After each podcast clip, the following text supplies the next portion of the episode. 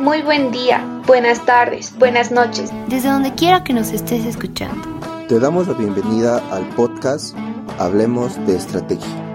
En este podcast vamos a aprender, dialogar y debatir respecto a teoría y herramientas estratégicas de actualidad que te servirán para tu negocio, emprendimiento o para el día a día de la empresa en la que estés trabajando. Esperamos que este podcast te sea de ayuda y que aprendas un montón.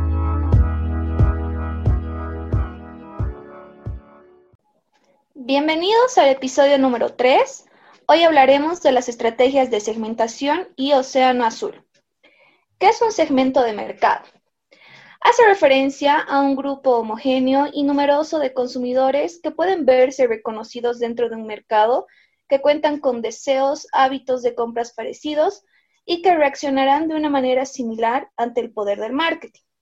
Con esta segmentación, lo que pretende cualquier empresa es conocer las demandas, de ese grupo al que vamos a enfocarnos para darlo, darles ese servicio o ese producto. Para profundizar un poco más en la idea de segmentación, veamos a continuación tres alternativas para segmentar. Adrián, ¿cómo segmentamos? Eh, gracias, Leo. Pues bueno, eh, se podría decir que existen tres formas eh, muy conocidas dentro del marketing, dentro de las empresas para poder segmentar, segmentar ¿no? Y una de ellas es la segmentación por género, el cual prácticamente nos especifica de que identifiquemos eh, el género de ese nicho de mercado que queremos captar, que puede ser masculino o femenino, que es lo tradicional que se hace hasta hoy en día.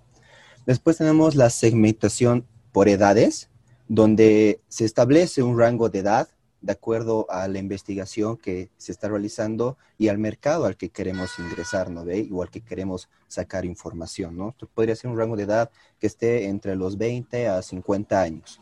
Y después tenemos la segmentación por el nivel socioeconómico, el cual este nos indica el poder eh, indicar eh, qué tipo de ingreso, se podría decir, eh, va a tener esa persona, ¿no? Si va a ser, va a tener un ingreso medio, un ingreso alto, un ingreso bajo y así eh, con estas herramientas poder identificar más a nuestro consumidor final eh, que queremos tener para la empresa.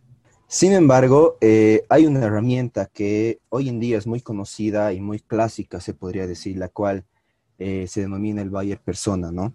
Donde prácticamente esta es una herramienta que nos ayuda a personificar a nuestro cliente, eh, nos ayuda a poder identificar eh, esa representación eh, semificticia que vamos a desarrollar nosotros con una empresa para nuestro consumidor final o para nuestro cliente potencial, ¿no? Y esta principalmente es construida a partir de esa información demográfica, el comportamiento que tiene el consumidor, las necesidades o las motivaciones que tiene, ¿no? Donde como primer punto, este buyer persona eh, nos indica de que tenemos que crear el perfil profesional de nuestro consumidor, el cual es prácticamente saber o definir eh, qué tipo de profesión tiene o qué tipo de profesión eh, tendría que tener este consumidor al que queremos llegar, dónde trabaja y ese tipo de aspectos que relacionan a la parte académica, se podría decir, del consumidor, ¿no? Después tenemos el, la parte demográfica, ¿no? El, identificar y saber dónde vive, el, poner su nivel de ingresos que tiene esta persona y también el definir eh, las relaciones que tiene, ¿no? Con, su familia eh, y esos tipos de aspectos que nos va a ayudar a identificar mejor eh, el cliente que queremos. Después tenemos el aspecto de los hábitos, que hay que definir que esto es lo que hace nuestro cliente o va a ser nuestro cliente con cierta frecuencia, el cual eh, podría dar como ejemplo el, ver cómo come o saber qué come, qué tipo de comida le gusta eh, o qué tipo de actividades realiza, ¿no? Aparte de las actividades cotidianas que ya tiene, ¿no? al, margen de esto, si va al gimnasio o si sale a trotar o si le gusta manejar bicicleta y esto nos va a ayudar a, poder eh, comparar eh, o identificar la forma de ser de nuestro cliente. Y con un cuarto punto tenemos el tema de los hobbies, el cual eh, es importante marcar la diferencia entre un hábito y entre un hobby, ¿no? Un hábito es, es algo que sí hace el, el, consumidor, que sí va a ser nuestro cliente. En cambio, un hobby es algo que de vez en cuando lo hace, pero sí tiene el interés muy presente de hacerlo las veces más seguidas que pueda. Donde los hobbies y los hábitos eh, van muy de la mano para poder eh, realizar este buyer persona. Y a continuación Fabricio les va a dar los otros aspectos que profundizan más este concepto del buyer persona. Prácticamente el, el buyer persona es un perfil muy completo y personificación de todo lo que necesitamos para poder lidiar con el cliente como tal, ¿no? Entre estos podemos citar, eh, eh, por ejemplo, las fuentes de información. Eh, podemos solicitar sobre qué redes sociales utiliza, si compra productos online y de qué tipo, dónde, dónde busca la información y con qué frecuencia lo hace. Estos factores nos pueden influir mucho en saber qué es lo que realmente está buscando nuestro cliente, ya sea por Facebook, Instagram, publicaciones y gustos. En base también a lo que vendrían a ser sus, sus metas personales como tal. ¿Qué es lo que espera generar a futuro? ¿Cuáles son sus goles a corto plazo, mediano? ¿Y cómo influimos como empresa eh, en el cliente? Si es que desea montar una empresa, como por ejemplo, ¿qué, maquinaria va a necesitar? ¿Qué conocimientos necesita? O si desea simplemente comprar un vehículo, ¿qué es lo que requiere para ello? También tenemos que ajustarnos a lo que vendrán a ser los problemas y necesidades de nuestro cliente y cómo relacionarlos con nuestra cómo relacionar nuestra compañía con ello. Cada persona es diferente, lidia con diferentes actividades al día y por lo cual requiere productos que encajen perfectamente con su perfil. Además, que faciliten su día a día, debemos encontrar motivos por el cual, por los que nos ha contratado o nos ha, comprado nuestro producto.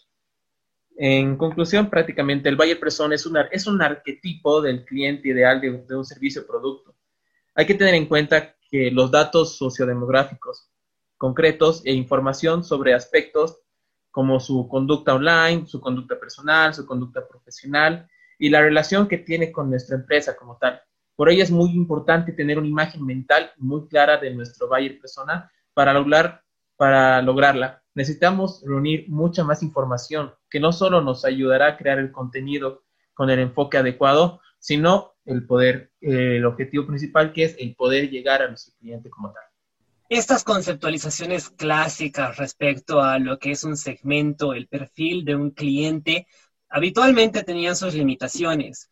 Eh, vale decir que por más que una empresa, desde la perspectiva tradicional del marketing, apuntaba a cierto segmento, ya en la realidad los medios tradicionales no nos permitían llegar específicamente a estas personas, o en el caso del buyer persona, a una conceptualización ideal del cliente al cual aspira nuestra compañía.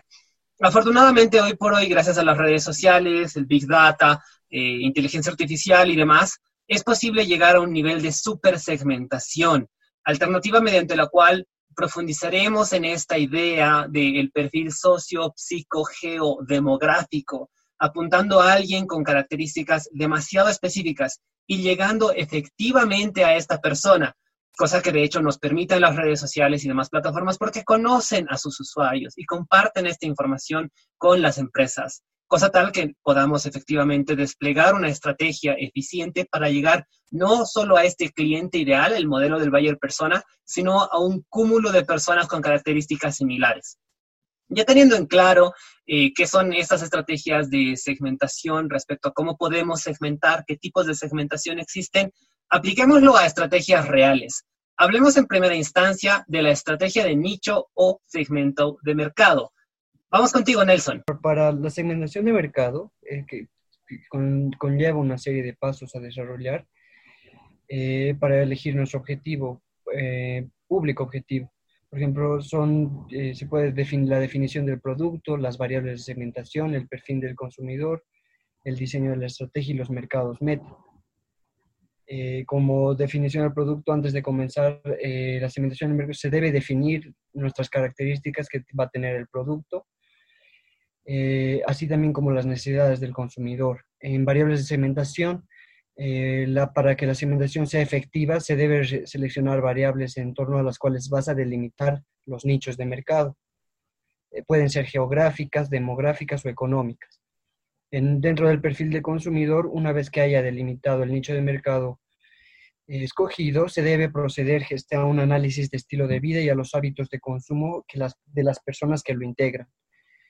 Eh, luego, como cuarto punto está el diseño de la estrategia. Con la, con la segmentación de mercado ya hecha y el público objetivo definido, eh, eh, es el momento de utilizar todos los datos que, que hemos recolectado en el proceso según cuál sea el público objetivo, se decidirán los precios y las principales características que se quieren potenciar. Y por último, tenemos los mercados meta, que eh, la segmentación de mercado no es solo útil para la puesta en marcha de una campaña de marketing, sino también uh, da cara al futuro para identificar nichos de mercado que podrían convertirse en tu público objetivo en un futuro. En esta primera estrategia, la empresa está apuntando a un solo segmento, a un solo nicho y termina por super especializarse en las necesidades de este segmento y en las características de aquellas personas quienes le componen. No obstante, tenemos en segundo lugar una estrategia un poquito más amplia, llamada la estrategia de múltiple segmentación. Natalia, vamos contigo. Claro que sí, Leo. Bueno, eh, para la estrategia de múltiple segmentación, eh, dentro de esta estrategia podemos ver dos puntos diferentes, los cuales son generar publicidad diferente.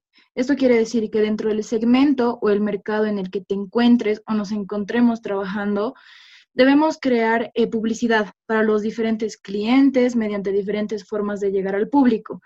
Es decir, em, generar distintos tipos de anuncios, marketing y demás, ¿no? Para llegar a todo el público a donde queremos llegar.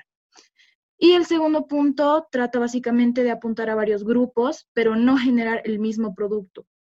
Es decir, tener algo eh, con lo que se pueda diferenciar, ¿no? Entonces, que varíe según las características de segmentación del mercado.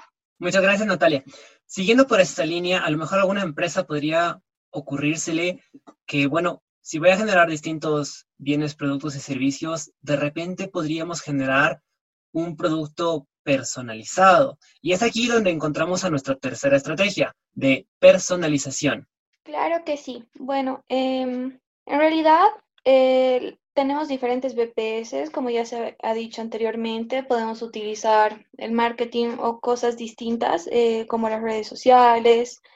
¿Y para qué? Para destacarnos a las diferentes necesidades que tenemos como seres humanos, ¿no?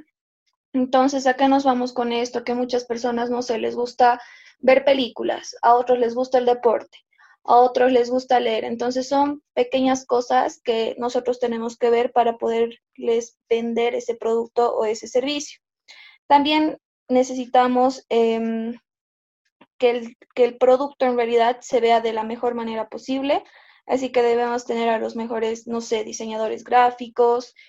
Em, cada cliente es diferente al anterior o al siguiente. Entonces tenemos que adaptarnos a la necesidad que él tiene.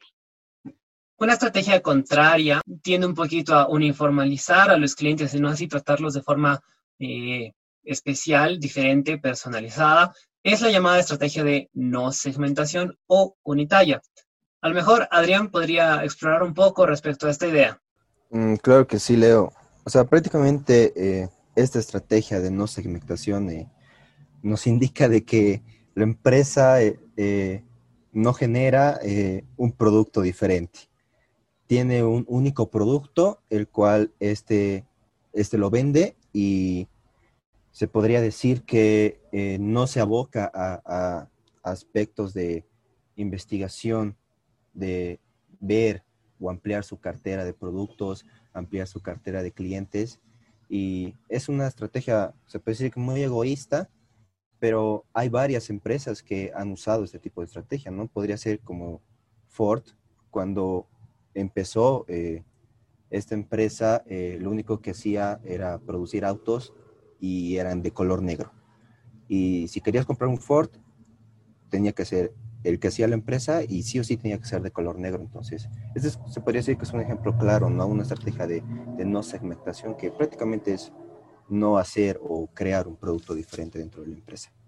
Hasta aquí llegaríamos en lo que refiere a las cuatro estrategias eh, generales de segmentación. Como hemos visto en una primera instancia, las empresas pueden apuntar a un solo segmento de mercado con ciertas características particulares. En segundo lugar, podemos apuntar a varios de los segmentos presentes en un mercado. En un tercer lugar, podemos llegar a especializarnos a las características y necesidades particulares de cada cliente. O en una cuarta instancia, que de hecho es lo que hacía el marketing tradicional, se puede apuntar a todo el mercado de forma uniforme, valga el término.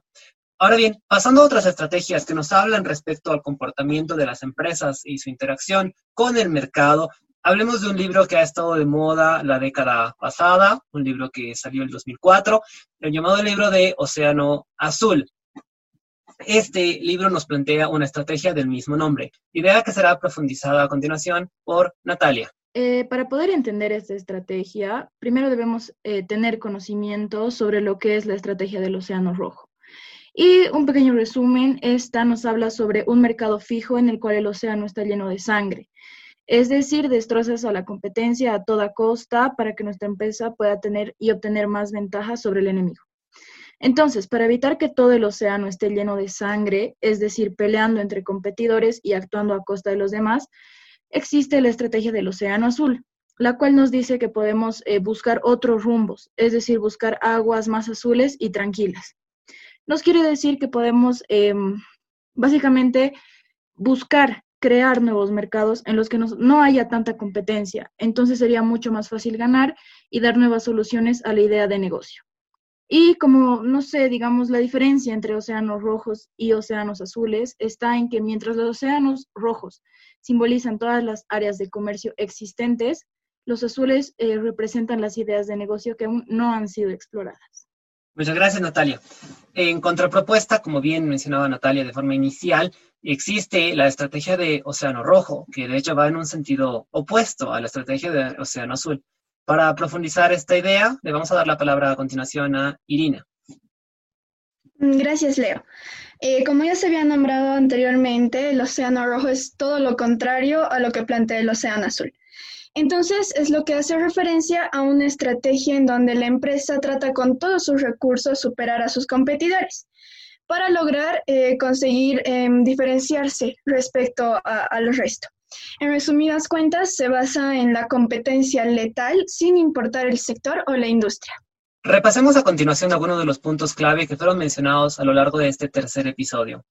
Como bien hemos visto, entre las distintas estrategias que pueden implementar las empresas dentro del ámbito de segmentación, en una primera instancia, pues podemos apuntar a un solo segmento del mercado con sus necesidades y particularidades. En un segundo caso, pues podemos apuntar a múltiples segmentos, bien sea a través de un mismo bien, producto o servicio, adecuándolo en temas de publicidad, o bien sea que generemos múltiples bienes, productos y servicios. En un tercer caso, podemos generar un BPS especial y diferente para cada uno de nuestros clientes, adecuándonos a sus necesidades según el momento, según el contexto, según la circunstancia. Por el contrario, podemos apuntar a todo el mercado como un todo, lo que viene a ser la estrategia de no segmentación o unitaria. Por su parte, en lo que refiere a estrategias un poquito más modernas, tenemos estas dos alternativas. La estrategia de Océano Azul, que básicamente nos indica que deberíamos apuntar a un mar de aguas tranquilas donde no estén presentes otros barcos, por así decirlo, otras empresas, donde no haya competencia, donde seamos realmente nosotros los únicos que atiendan a estas necesidades o problemas en particular. O por el contrario, podríamos aplicar una estrategia de océano rojo, donde nuestra empresa utiliza sus recursos para quitarle la cuota de mercado a la competencia. Como últimos puntos, vamos a darle la palabra ahora a Fabricio. Perfecto, Leo. Muchas gracias. Bueno, en resumen y como conclusión, podemos rescatar de todo lo aprendido que la estrategia de segmentación en general, empresarial, también ayuda a descubrir oportunidades e identificar aspectos que aportan al mercado un valor único, es decir, ventajas competitivas, y que sean sostenibles en el tiempo, que satisfagan las necesidades de nuestro cliente. Asimismo, la estrategia de segmentación nos permite detectar con mayor facilidad dónde están los fallos en nuestro enfoque lo que, lo que nos hace estar mejor preparados para un cliente más exigente. La segmentación empresarial también ayuda a descubrir oportunidades e identificar aspectos que aportan al mercado un valor único, es decir, ventajas competitivas, como, como ya había mencionado. Asimismo, la estrategia nos permite detectar todos los nichos de mercado a los cuales estamos apuntando e incluso podría ayudarnos a identificar el perfil adecuado de lo que vendría a ser nuestro buyer persona. Cada día el mercado es más agresivo y tenemos que tener en cuenta esto. Y además que la improvisación es uno de los grandes enemigos de las empresas, para lo cual actualmente cada empresa y cada persona tiene que estar preparada para afrontar ello. Gracias. Queremos agradecer al público por su tiempo, por, por, habernos escuchado y les invito a que sigan nuestros podcasts y que estén atentos a nuestro siguiente episodio que es Estrategias de Integración y Riesgo Compartido. Gracias y hasta el siguiente episodio. Hablemos de Estrategia es un podcast desarrollado en la asignatura de Dirección Estratégica 2, a cargo del MBA Leonardo Taborga y sus estudiantes de Ingeniería en Negocios Internacionales y Comercio Exterior en la Universidad La Salle, La Paz, Bolivia.